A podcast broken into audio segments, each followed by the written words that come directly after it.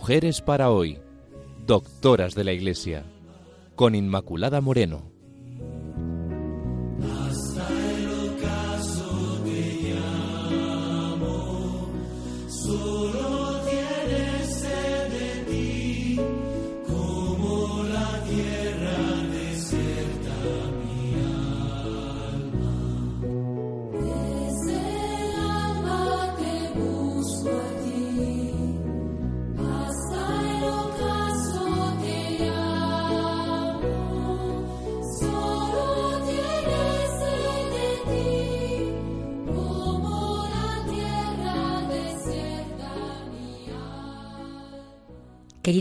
De Radio María, bienvenidos. Seguimos estudiando en el programa Mujeres para hoy a Teresa de Jesús. Hoy en concreto el contexto histórico en el que vivió, porque para conocer a una persona necesitamos, quiero decir, conocer pues ese contexto histórico en el que se mueve. Con todos ustedes les recuerdo que formamos parte de este programa Pilar Álvarez y que les habla, ya saben, Inmaculada Moreno. Bien, pues ¿cómo era ¿Cómo era esa España que conoció Santa Teresa, donde el momento histórico en el que le tocó vivir? Pues la España que conoció Teresa fue una España unificada a nivel territorial. Recordemos que tras la conquista de Granada en 1492, después se dio la de Navarra en 1512, ahí habían intervenido don Alonso y también futuros amigos de Santa Teresa. Y esa unificación sabemos que culmina con la agregación de Portugal, que fue poco tiempo, en el 1579. Es decir, pues que la península había logrado su unidad bajo los reyes católicos, bajo Isabel y, Fernando. Son, además, dos los reinados en los que se desarrolla la vida de Teresa de Jesús, el de Carlos V, de 1516 a 1556, que era un imperio, se iba dilatando en horizontes, en fronteras, y después Felipe II, 1556 a 1598. En este caso, más bien, Felipe II pretende controlar pues ese gran imperio que su padre le había dejado. Ella, como sabemos, conoció a Carlos V, cuando fue a Ávila, tenía unos 19 años, pero a Felipe II no parece que le hubiera conocido, aunque sí que hubo correspondencia entre ellos. Tuvo buena relación con lo que eran personas de la corte.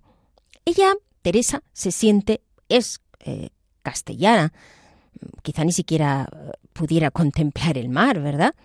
Pero está en una Castilla que se abre a Francia, a Flandes, a Italia, se van sintiendo también esos cambios que vienen debido a las conquistas de América. Y así se va entendiendo también, quiero decir, a nivel de iglesia, esa clave misionera que mira, que mira América.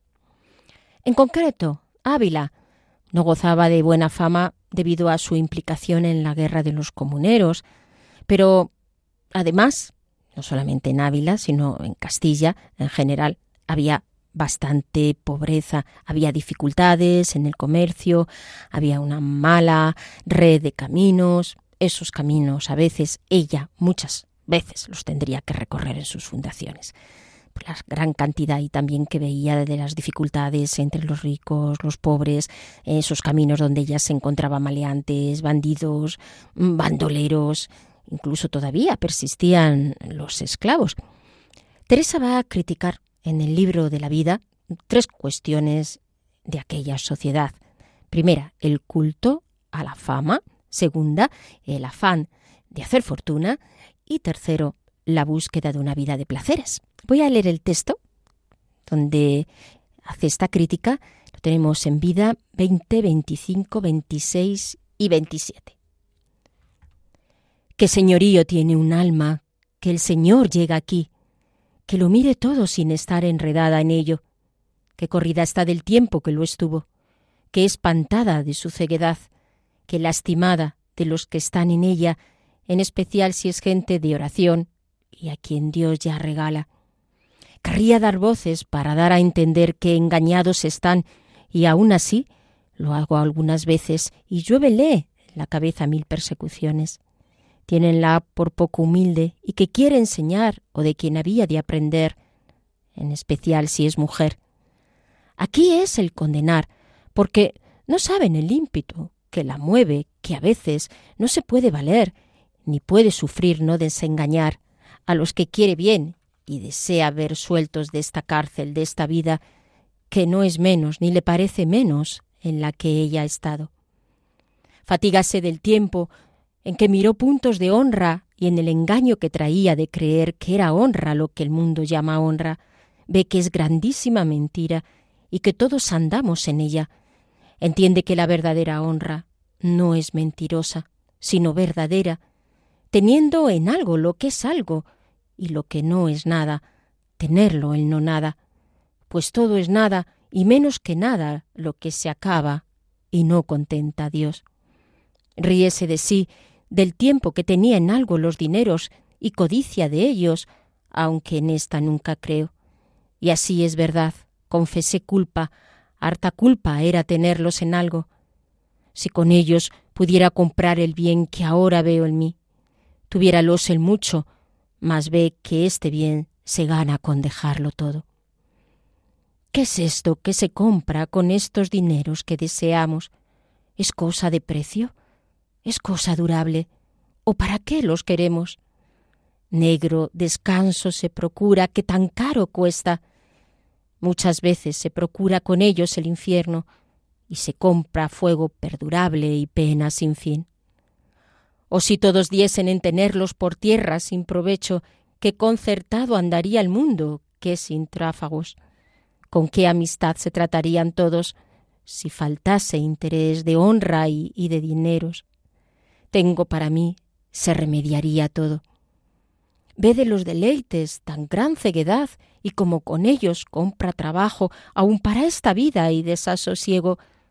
Qué inquietud, qué poco contento, qué trabajar en vano.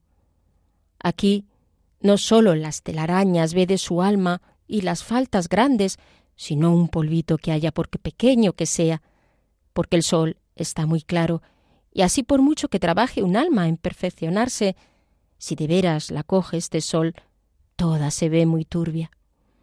Es como el agua que está en un vaso, que si no le da el sol, está muy claro, si da en él, Vese que está todo lleno de motas. Al pie de la letra es esta comparación. Antes de estar el alma en este éxtasis, parécele que trae cuidado de no ofender a Dios y que conforme a sus fuerzas hace lo que puede, mas llegada aquí, que le da este sol de justicia que la hace abrir los ojos, ve tantas motas que los querría tornar a cerrar, porque aún no es tan hija de esta águila caudalosa que puede mirar este sol de hito en hito, mas por poco que los tenga abiertos, vese toda turbia. Acuérdase del verso que dice, ¿quién será justo delante de ti? Este es el texto, amigos, y así la santa, ante las gracias recibidas de Dios, pues entiende los afanes vanos de los que vive y en los que eh, la sociedad se basa una sociedad donde quedaban patentes esas diferencias a nivel social. En el escalafón de las clases sociales constaba de tres niveles. El primero, la alta nobleza. El segundo, la nueva burguesía. Y el tercero, los marginados. Teresa se va a relacionar con personas de estos, eh, de estos tres eh, ámbitos. En el primero, en la alta nobleza, sobre todo con esas señoras, recordemos por ejemplo a doña Guiomar de Ulloa, o las tensiones con la princesa de Éboli, que ya veremos, y respecto a la clase intermedia, formada por mercaderes, banqueros, pues la santa también conocerá a muchos. Viaja a Duruelo con mercadores, funda el Carmelo de Medina, eh, también con el apoyo de uno de Simón. En Burgo establece amistad con el médico Aguilar o con Antonio Ruiz, que era un tratante de ganados. Pero la clave mm, es los numerosos marginados que había en la sociedad y que ella también eh, conoció. Nunca para que pasaran a los conventos aquellas postulantes que se presentaban. Nunca fue en criterio que fueran de una clase o de otra, que fueran pobres o fueran ricas. Ella siempre habría, habría a todos. Dice en la relación segunda, en el número 4, en la pobreza me parece, me ha hecho Dios mucha merced. Tengo mucha más piedad de los pobres que la que antes tenía, aunque por amor de él hacía limosnas. Piedad natural no la tenía, bien conocida mejoría siento en esto. Huye. Santa Teresa de la riqueza, de la fama, del relacionarse con la clase social alta, en realidad lo tuvo que hacer, pero lo hizo por obediencia y porque veía que era la voluntad de Dios, que Dios tenía ahí un plan misterioso, pero que es algo que, que tenía que hacer. En el libro de la vida 37.5.6 dice respecto al reconocimiento del señorío de Cristo frente a cualquier título humano, porque claro, frente a todas esas, esas riquezas y esas vanidades de la sociedad, pues ella todo lo saca también para acercarse más a, Cristo, reconociendo en este caso su señorío. Dice, oh Rey de la gloria y Señor de todos los reyes, ¿cómo no es vuestro reino, armado de palillos, pues no tiene fin? ¿Cómo no son menester terceros paramos? ¿Cómo mirar vuestra persona? Se ve luego que es solo el que merecéis que os llamen Señor, según la majestad mostráis. No es menester gente de acompañamiento ni de guarda para que conozcan que sois rey. Porque acá un rey solo mal se conocerá por sí, aunque él más quiera ser conocido por rey, no lo creerán, que no tiene más que los otros. Es menester que se vea por qué lo creer, y así es razón tenga estas autoridades postizas, porque si no las tuviese, no le tendrían en nada. Porque no sale de sí, el parecer poderoso de otros le ha de venir autoridad. Oh Señor mío, oh Rey mío, ¿quién supiera ahora representar la majestad que tenéis? Es imposible dejar de ver que sois gran emperador en vos mismo, que espanta mirar esta majestad. Más, más espanta, Señor mío, mirar con ella vuestra humildad y el amor que mostráis a una como yo. En todo se puede tratar y hablar con vos como quisiéramos. Perdido el primer espanto y temor de ver vuestra majestad, con quedar mayor para no ofenderos, mas no por miedo del castigo, Señor mío, porque éste no se tiene en nada en comparación de no perderos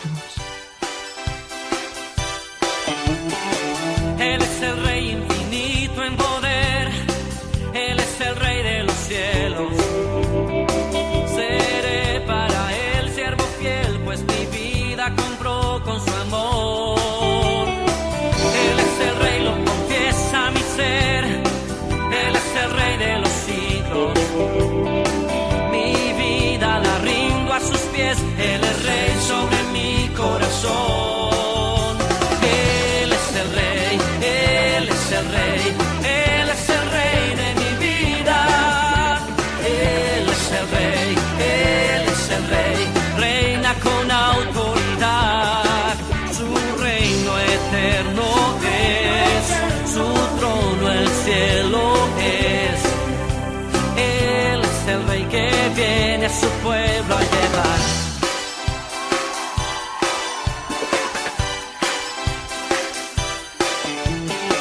Él es el Rey infinito en poder, Él es el Rey de los cielos.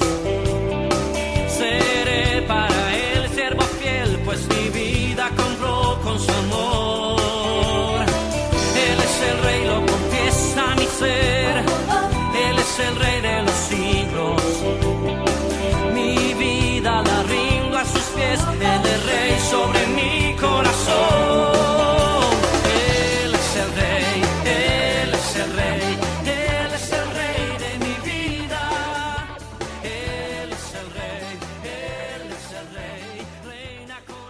Les recuerdo, queridos oyentes, que estamos en el programa Mujeres para hoy, doctoras de la Iglesia, en concreto viendo a Santa Teresa en ese contexto histórico en el que ella estuvo, en, en el que le tocó vivir.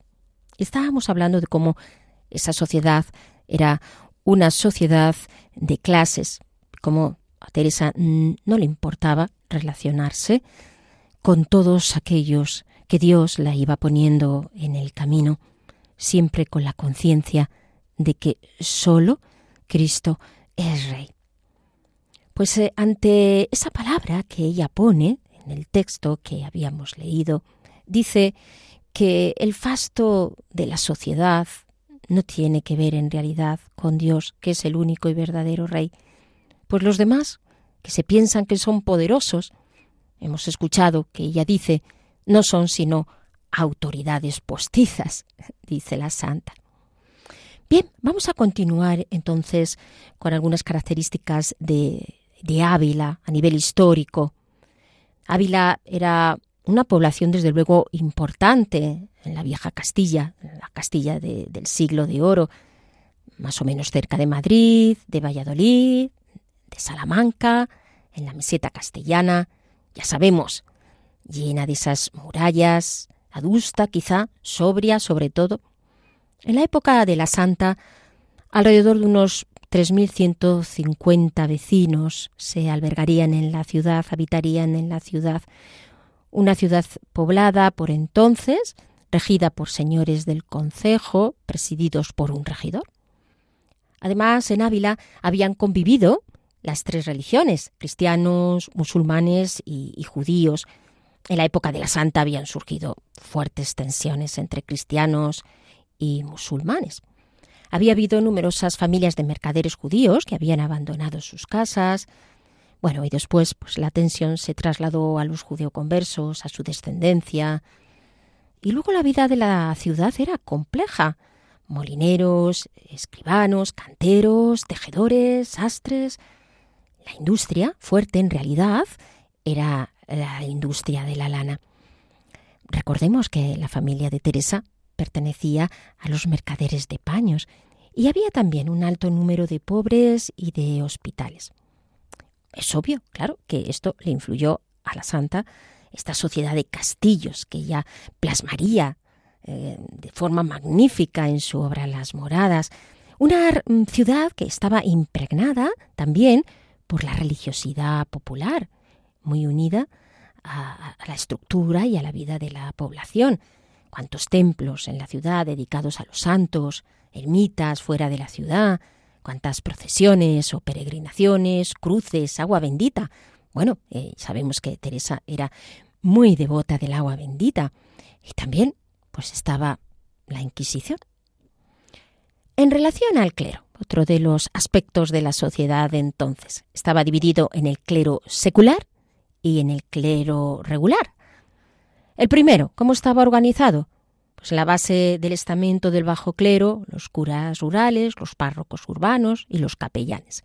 Luego el alto clero, los obispos, arzobispos, los abades y por fin pues ministros representantes del centro eclesial romano, nuncios, curiales romanos y por el sumo pontífice, claro.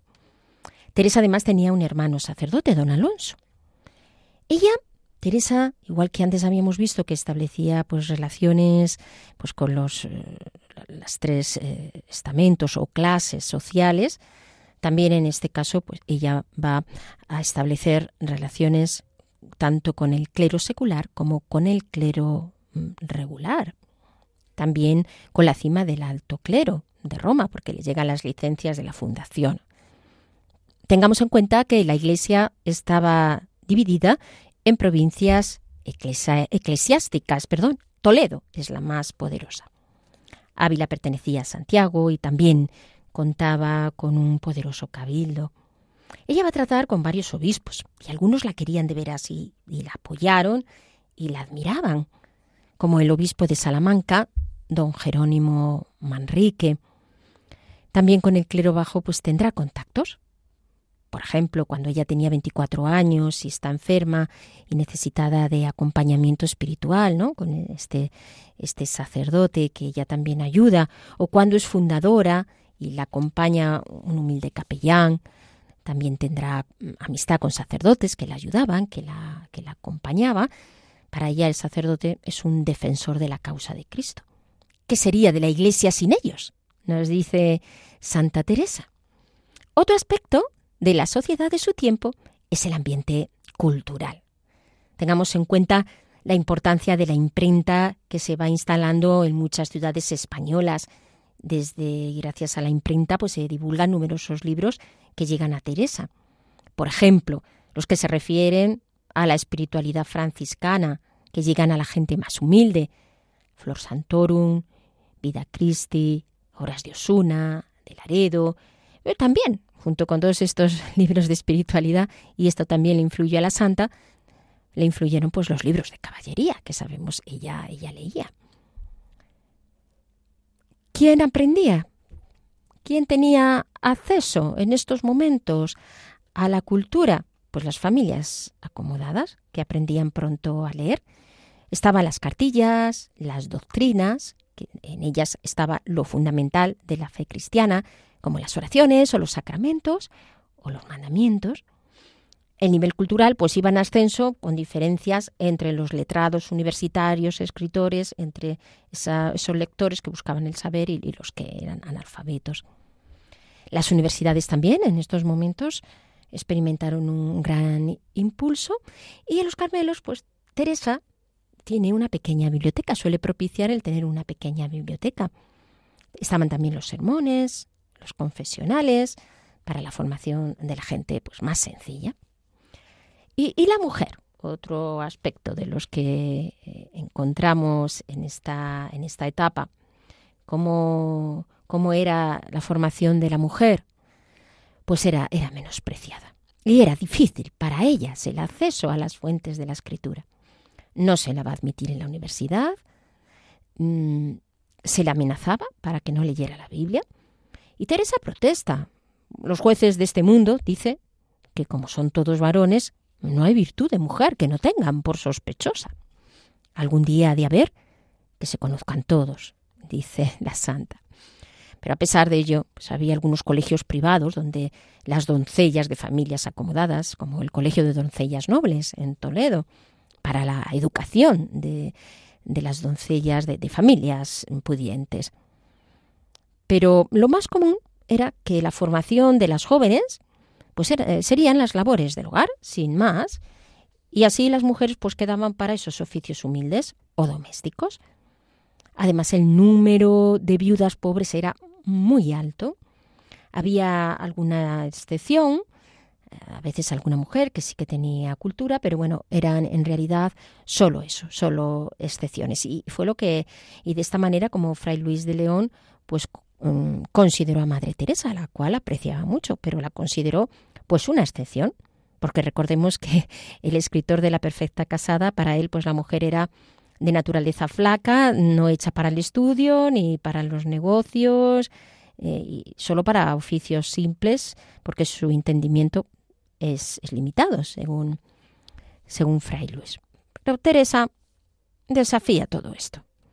Lo desafía con su vigor, con su fuerza, con su energía, con su santidad, con sus escritos, con su obra, sus fundaciones. Ella se va a preocupar de la formación, de su formación, pero también de la formación de sus hijas. Era amiga de, libros, mm, de letras, de hecho, pues en el, en el ámbito del Carmelo surgirán literatas como María de San José, Cecilia del Nacimiento, Ana de la Trinidad.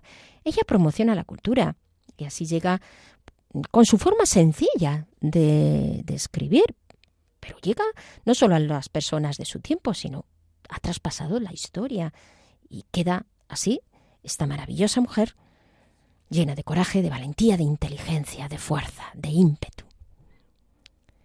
Respecto a la religiosidad popular, como ya hemos hecho antes referencia, que estaba muy metida eh, en todo lo que era ese ambiente de Ávila, ella, Teresa, pues se iniciaría eh, en todas estas prácticas que, a las que hemos hecho referencia antes, de peregrinaciones, de procesiones, se iba también quedando eh, con esa piedad popular, iba cogiendo lo mejor ¿no? de la piedad popular. Esa famosa anécdota de la santa cuando se queda huérfana, y entonces pues, al quedarse huérfana se va a coger a una imagen de la Virgen, de la Virgen Peregrina Guadalupe o, también ante la muerte de sus hermanos, integra en los Carmelos las expresiones de la piedad popular, pero lo hace no de una, con una manera o de una forma exagerada, no, ella una mujer muy equilibrada. Mm, hay entronizaciones de la Virgen en los Carmelos, el sentido de las imágenes para que ayuden a la devoción, eh, las bendiciones. No era contradictorio en ella esa experiencia mística fuerte con las manifestaciones de la devoción popular y de la piedad popular. En una sociedad, recordemos, que veía al demonio por, por todas partes, ¿no? Y ella, ya digo, con este equilibrio para saber integrarlo todo desde su fuerte humanismo y desde luego desde su profundísima experiencia de Dios. Otra influencia que también hemos de tener en cuenta para entender la vida de la santa, que saldrá a la hora de estudiar su vida, fue la Inquisición. La Inquisición pues originaba una ola de, miedo en los sectores religiosos y la santa, algunos encontronazos tuvo con esta institución. Por ejemplo, el libro de su vida, el libro de la vida, quiero decir, de, en 1585, va a quedar confiscado por la Inquisición hasta después de la muerte de Santa Teresa en Alba hacia el 1587. Pero ya sale ilesa. Era la época de la contrarreforma, mm, tiempos difíciles, nada fáciles para una mujer, pero parece que ella salta todas las barreras del tiempo para hacer ante todo la voluntad de Dios. Así convergen en ella esa intensa actividad eh, como fundadora y su experiencia mística. Es la época del concilio de Trento, Claro, recordemos cómo Felipe II acepta la aplicación del concilio de Trento y cómo en España pues siguen una serie de concilios provinciales, el último de ellos que se celebra en Toledo. Entonces a Ávila pues llegaban los relatos de los teólogos dominicos, de los jesuitas, también influyó el tener que ajustar con cierto retraso la clausura de sus conventos y todo ello generaría interferencias en esa tarea de fundadora.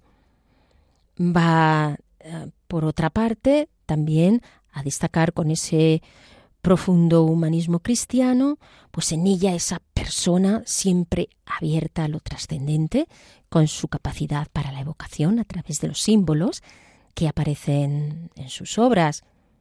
Recordemos algunos de ellos, pues el castillo o el jardín.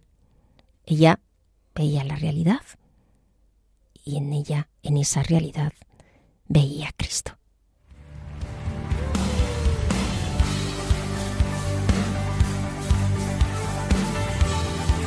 Yo quiero pedir que levante sus manos así, las dos manos arriba. Y vamos conmigo juntos aplaudiendo al Espíritu Santo. Así vamos así. Vamos.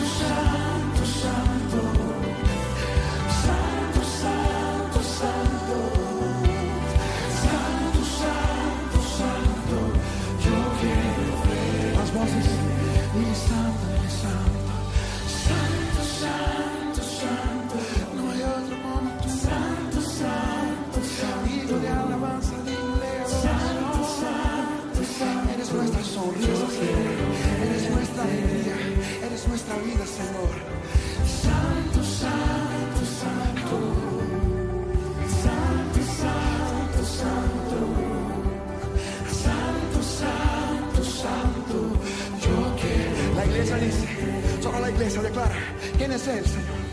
Santo, santo, santo.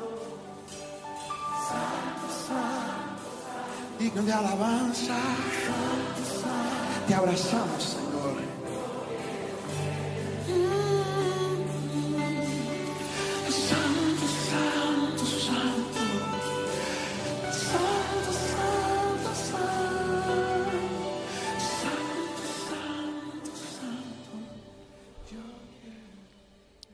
Les recuerdo, queridos oyentes, que estamos en Mujeres para Hoy, doctoras de la Iglesia, viendo el contexto histórico de Santa Teresa de Jesús. Ciertamente, ante lo que hemos visto, pues son muchas las diferencias entre la sociedad que le tocó vivir a Santa Teresa y la nuestra, pero también podemos encontrar semejanzas. Era una sociedad donde había grandes diferencias entre las clases altas y las clases bajas, además de todo el tema de la marginación hacia los que consideraban que no eran puros por sus ascendientes. Se buscaba la fama, se buscaba la fortuna, se buscaba la riqueza. Una sociedad además donde la guerra, en concreto, las guerras de conquista en relación al Nuevo Mundo, pues era algo cotidiano. La guerra se establecía como algo normal en ese gran imperio que había que conservar. Desgraciadamente la guerra hoy en día sigue estando presente, diferente, estamos en otro contexto histórico, pero ahí está eh, la guerra y adquiere unas dimensiones además mucho más destructivas. Las diferencias sociales siguen siendo una realidad, los grupos marginales siguen estando presentes por otras razones, pero ahí están. La pobreza sigue siendo una constante, como no, la búsqueda de la fama, más que nunca ahora a través de las redes sociales eh, de los vídeos, que a veces que lo único que se pretende es la fama. Bueno, no siempre es lo único, ¿verdad? También estos medios hay que saber utilizarlos, pero a veces sí, a veces sí. Ante todo ello, vemos pues la respuesta de, de, Santa Teresa en la sociedad de su tiempo, que fue la santidad. O sea, ella no solo buscó personalmente a Dios, la unión con Dios, sino con ese amor a la Iglesia, desde la reforma carmelitana, pues busca reformar la Iglesia y genera santidad a su alrededor y ya va animando todo ese proceso. Y frente a la búsqueda de lo material, pues señala también la pobreza como camino, un camino eh, que, que se debe de llevar así, porque ese fue el camino de Jesús. Y ese humanismo cristiano que impregnaba toda su obra, sin exageraciones, siempre, siempre apoyada en el amor. Recordemos, por ejemplo, pues todos los excesos de la ermitaña de Cardona, y ya estaba lejos de ese estilo, de esa manera. Haremos referencia también en otros programas a esta cuestión. Y frente a la fama, a la búsqueda de poder, el reconocimiento de Jesús como el único Señor. Frente a las diferencias sociales, pues siempre tuvo esa actitud de acogida en sus conventos a todas las que realmente tenían vocación y lo demás no era lo importante. Y frente a los pobres, buscó la caridad y la generosidad. También tengamos en cuenta la situación de la Iglesia que era desde luego difícil, era una situación delicada, la corrupción eclesiástica, la simonía, la falta de piedad, que te aireó tantas veces la imprenta, las guerras de religión, que cesaron en 1648. A partir del siglo XVI, la Iglesia Latina y la Iglesia de Oriente pues seguían ya caminos distintos. Bueno, anteriormente, no a partir, sino anteriormente, pero aquí ya estaba presente esa, esa, diferencia. Y con la reforma protestante, pues la Iglesia mm, también latina, sabemos que se divide en, confesiones distintas, calvinismo, anglicanismo, luteranismo. Y está por otra parte, pues esos grandes descubrimientos. Los estados mm, se afirman, triunfa el absolutismo, la historia de la Iglesia se convierte a menudo en el catolicismo de la historia de las iglesias nacionales. Se habían realizado otros concilios como el de Letrán, el quinto de Letrán, pero no había habido resultados. Fue el momento de la gran reforma católica de Trento, que lanzó desde luego con más claridad toda la doctrina de, de la Iglesia. Y hay un florecimiento de nuevas órdenes religiosas, con fuerza evangelizadora como la Compañía de Jesús. La Iglesia llega hasta los lugares más recónditos, especialmente América, y así va renovándose frente a una situación pues difícil, sí. También ahora vivimos tiempos difíciles, ¿verdad? No solo por la descristianización que está en la base de la sociedad que no desea a Cristo, que niega la misma existencia de Dios, como si no fuera nada importante ni siquiera el hecho de planteársela. Y esa fuerte crisis interior de esta sociedad que va agonizando y que se va degenerando, que vemos personas cáscaras, sin identidad, un sujeto perdido, que cae en el desánimo, la autodestrucción, la ansiedad, porque no tiene el asentamiento en valores fuertes que busca caminos fuera de la fe, que se pierden, digamos, en espiritualidades etéreas que desintegran al sujeto más que sostenerlo. Bueno, pues en medio de todo ello, Teresa sigue siendo un ejemplo y un revulsivo para nosotros, diciéndonos, pues reforma la Iglesia. ¿Cómo? Sé fiel a la voluntad de Dios, a lo que te pide, eh, por muy difícil que sea el momento histórico que te toque vivir. Ella no viajó a grandes distancias. Bueno, sí, viajó, quiero decir, y mucho con sus fundaciones, pero no salió de España. Y sin embargo, sus carmelos rebasaron fronteras. Tampoco va a pelear en la guerra, pero esa pelea interior del alma es la que ella desarrolla. Y desde luego, en Cristo vence. Y es así, en este ambiente en el que vivió nuestra santa. De esta manera ella empieza a narrar su vida. Recordemos en el prólogo del libro de la vida. Quisiera yo que como me han mandado y dado larga licencia para que escriba el modo de oración y las mercedes que el Señor me ha hecho, me la dieran para que muy por menudo y con claridad dijera mis grandes pecados y ruin vida, diérame gran consuelo, mas no han querido antes, atádome mucho en este caso. Y por esto pido, por amor del Señor, tenga delante de los ojos quien este discurso de mi vida leyere, que ha sido tan ruin, que no he hallado santo de los que se tornaran a Dios con quien me consolar, porque considero que después que el Señor los llamaba, no le tornaban a ofender. Yo no sólo tornaba a ser peor, sino que parece traía estudio a resistir las mercedes que su Majestad me hacía, como quien se veía obligada a servir más y entendía de si no podía paga lo menos de lo que debía. Sea bendito por siempre, que tanto me esperó, a quien con todo mi corazón suplico, me dé gracia para que con toda claridad y verdad yo haga esta relación que mis confesores me mandan. Y aún el Señor, si yo lo quiere muchos, así que yo me he atrevido y que sea para gloria y alabanza suya, y para que de aquí adelante, conociéndome ellos mejor, ayuden a mi flaqueza, para que pueda servir algo de lo que debo al Señor, a quien siempre alaben todas las cosas. Amén.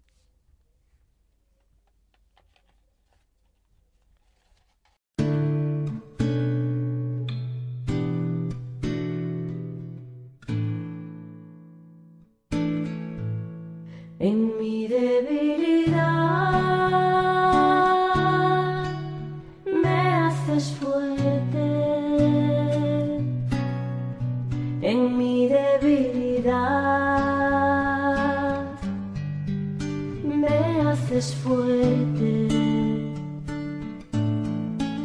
Solo en tu amor me haces fuerte. Solo en tu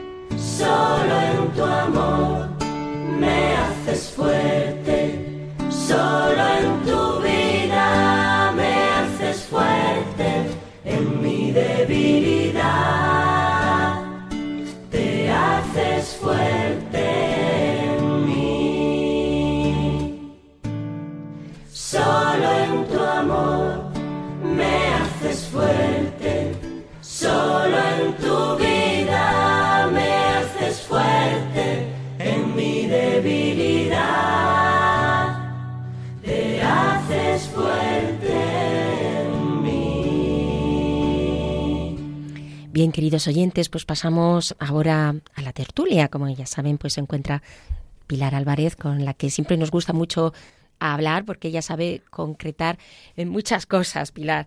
Así que me pone carita, pero es la verdad. Eh, ¿Qué te ha parecido el programa de hoy con toda esta cuestión? Todavía no hemos entrado en la vida de, Santa Teresa, pero ahí está como el contexto histórico influye realmente también en, nuestra vida, lógicamente, ¿no? Y de ahí, pues, son muchas las cosas que, que vamos tomando y que luego van saliendo también de cara a la personalidad de Teresa. Pues me parece un programa precioso porque además nos ayuda mucho a situarnos eh, en lo que es la vida de Teresa, ¿verdad? una época que nos parece apasionante, em, pues tensiones religiosas de diferente tipo, las diferentes religiones o restos, el papel de la jerarquía, de, mm, del clero rural, en fin, todas las clases sociales de la época, em, todo me parece muy interesante. Eh, la violencia que también la había, pues estaban constantemente en guerra, la pobreza, restos de esclavitud, en fin, un mundo apasionante. Nosotros a veces tenemos tendencia a pensar que nuestro mundo es el más complicado, porque es que pasa esto, pasa lo otro, y no nos damos cuenta de que eso no es así. Si vemos la época de Teresa, pues es una época apasionante, pero es una época dura de vivir, dura de vivir. Y, a mí lo que me encanta es la figura de, de Santa Teresa en este mundo. En este mundo porque desde pequeña, ¿no? Ya cuando entremos en su vida la manera de, de vivir eh, pues este primero, este primer despertar a Dios y como ella dice que es muy importante en la infancia estar rodeada de personas santas, ella veremos la figura de su padre y todo eso, ¿no? Pero así en el contexto general, tiene cosas pues, muy interesantes. A mí, eh, por ejemplo, una que me, eh, me resalta muchísimo es que Teresa no hacía acepción de personas. En su convento entraba quien tuviese vocación y deseos de encontrarse con Dios, fuese una gran señora o fuese una pobrecita del, del, pueblo de lo más llano posible. No hacía acepción de personas. Luego, esa libertad que tenía una libertad que llevaba a todas las órdenes de a todos los órdenes de su vida y mm, en relación a cómo ella trata a las diferentes personas de diferentes clases sociales con las que ella tiene relación. Eh, grandes señoras, la correspondencia que tiene con Felipe II, em, eh, pero como luego tiene también trato con mercaderes, con los médicos que por circunstancias tiene que tratar y con la gente más, más pobre. Y, y como ella no, no se deja en ningún momento fascinar por el mundo del lujo, del poder, de la opulencia, incluso de la belleza artística, por ejemplo. Y, yo meditando en estas cosas eh, pensaba que, claro, en Teresa vivía mucho eh, el espíritu de, de su Señor, eh, vivía en ella, de tal manera que cuando Jesús nos dice, yo soy el camino, la verdad y la vida, o yo soy la luz del mundo, esto es lo que hace que Teresa sea así. Porque Teresa eh, con la luz esa que viene de Jesús, se le ilumina, es como si se le iluminase el escenario en el que vive. Y ella, mm, pues se da cuenta con esa inteligencia espiritual que todo aquello es como un decorado. Un buen decorado, pero aquello no es real, no es auténtico. Y y como ella tampoco eh, ese, esa luz que la da Jesús, esa, esa presencia de Jesús en ella, la, la hace yo soy la verdad. Ella sabe ver la verdad en las personas, la verdad en las situaciones. Y, y todo eso, pues la da esa gran libertad que ella tiene para dirigirse a las personas. Em, no siempre tiene relaciones eh, fáciles ni con personas poderosas, ni, con, ni en lo eclesiástico, también con la jerarquía, a veces tiene dificultades y, y dificultades de todo tipo, pero ella está bajo la luz de su Señor y en la verdad de su Señor. Y es verdad que la verdad la hace tremendamente libre. Así que eh, yo esto es una cosa que envidio em, muchísimo porque corremos tanto peligro de dejarnos fascinar y, y, vuelvo a repetir esa palabra porque es que es muy no, lo define muy bien aquello que nos pasa. Nos dejamos fascinar por las apariencias de las personas, de las situaciones, pensar que aquí está la felicidad, que esto nos dará libertad. Y es un decorado, es un decorado. El problema es que, claro, nosotros no vivimos tan iluminados por la luz de Jesús, por la luz de Dios en nosotros, no escuchamos las mociones del Espíritu. Tantas veces eh, nos dejamos eh, atraer por el poder. El poder a veces no es eh, el dinero por el dinero en sí, sino por lo que el dinero nos puede conseguir. no tenemos la noción de, de lo es otra cosa que tenía Teresa, la noción del tiempo de Dios. Y nosotros eh, caemos en, en, lo efímero, en, en, lo que no nos conduce a nada, en lo que no da sustancia a nuestra vida.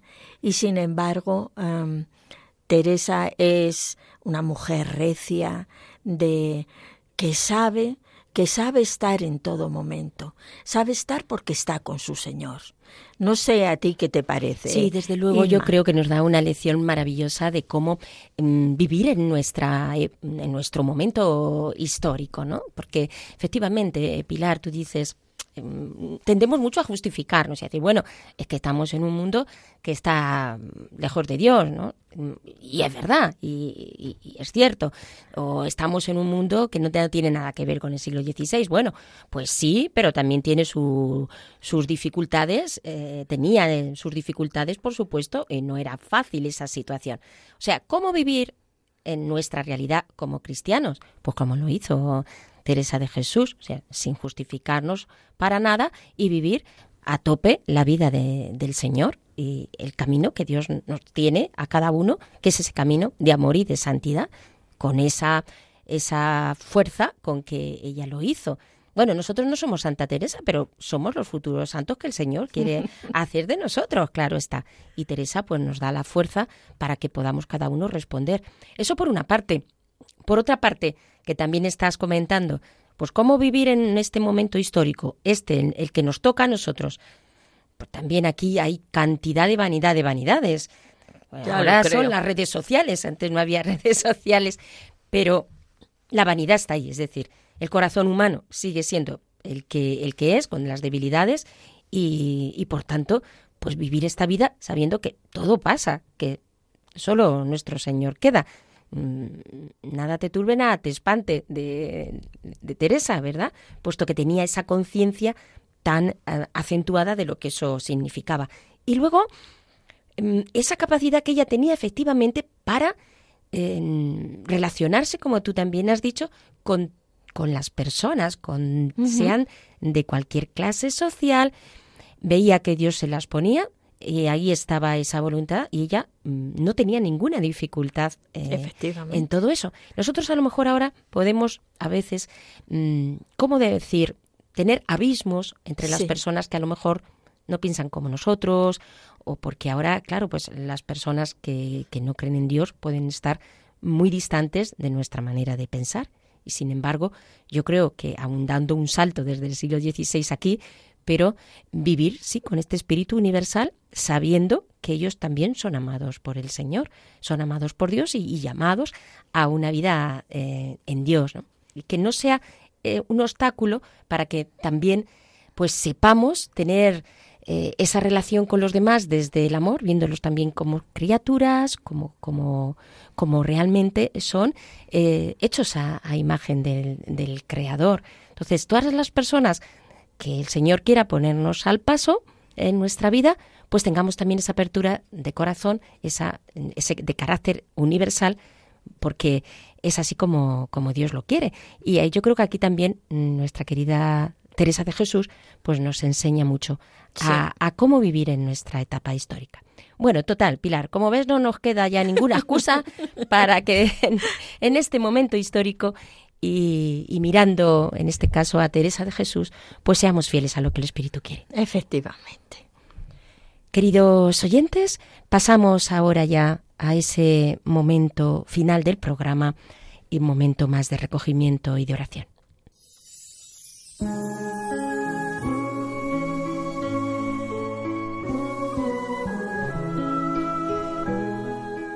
Bien, pues nos despedimos hoy con esa preciosa poesía de la Santa en la que ella se entrega totalmente a Dios. Vuestra soy, para vos nací, ¿qué mandáis hacer de mí? Soberana majestad, eterna sabiduría, bondad buena al alma mía, la gran vileza, mirad Dios, alteza, un ser, bondad, que hoy os canta amor así. ¿Qué mandáis hacer de mí? Vuestra soy, pues me criastes, vuestra, pues me redimistes, vuestra, pues me sufristes, vuestra, pues que me llamastes, vuestra, porque me esperastes, vuestra, pues no me perdí. ¿Qué mandáis hacer de mí? ¿Qué mandáis, pues, buen Señor, que haga tan vil criado? ¿Cuál oficio le habéis dado a este esclavo pecador? Veisme aquí, mi dulce amor, amor dulce, veisme aquí. ¿Qué mandáis hacer de mí? Veis aquí mi corazón, yo le pongo en vuestra palma, mi cuerpo, mi vida y mi alma, mis entrañas y aflicción dulce esposo y redención, pues por vuestra me ofrecí. ¿Qué mandáis hacer de mí? Dadme muerte, dadme vida, dad salud o enfermedad, honra o deshonra me dad, dadme guerra o paz crecida, flaqueza o fuerza cumplida, que a todo digo que sí. ¿Qué mandáis hacer de mí? Dadme riqueza o pobreza, dad consuelo o desconsuelo, Dadme alegría o tristeza, dadme infierno o dadme cielo, vida dulce, sol sin velo, pues del todo me rendí. ¿Qué mandáis hacer de mí? Si queréis, dadme oración, si no, dadme sequedad, si abundancia y devoción, y si no, esterilidad. Soberana Majestad, solo hallo paz aquí, ¿qué mandáis hacer de mí? Dadme pues sabiduría, o por amor ignorancia, dadme años de abundancia, o de hambre y carestía, dad tiniebla o claro día, revolvedme aquí o allí, ¿qué mandáis hacer de mí? Si queréis que esté holgando, quiero por amor holgar, si me mandáis trabajar, morir quiero trabajando. Decid dónde, cómo y cuándo, decid, dulce amor, decid, ¿qué mandáis hacer de mí? Dadme calvario, tamor, desierto, tierra abundosa, sea Job en el dolor, o Juan que al pecho reposa, sea viña fructuosa, o estéril si cumple así. ¿Qué mandáis hacer de mí? Sea José puesto en cadenas, o de Egipto adelantado, o David sufriendo penas, o ya David encumbrado, sea Jonás anegado, o libertado de allí, ¿qué mandáis hacer de mí? Esté callando, hablando, haga fruto o no le haga, muéstrame la ley mi llaga, goce de evangelio blando, esté penando o gozando, solo vos en mí vivid. ¿Qué mandáis hacer de mí?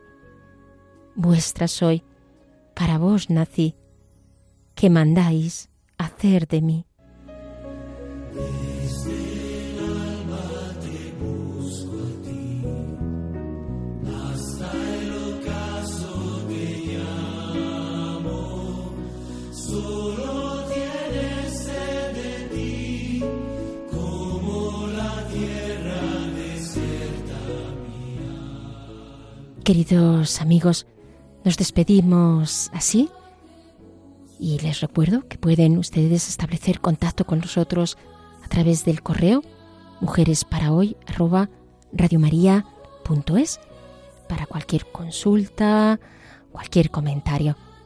Y también les recuerdo que pueden ustedes acceder al programa a través de podcast. Hasta el próximo encuentro.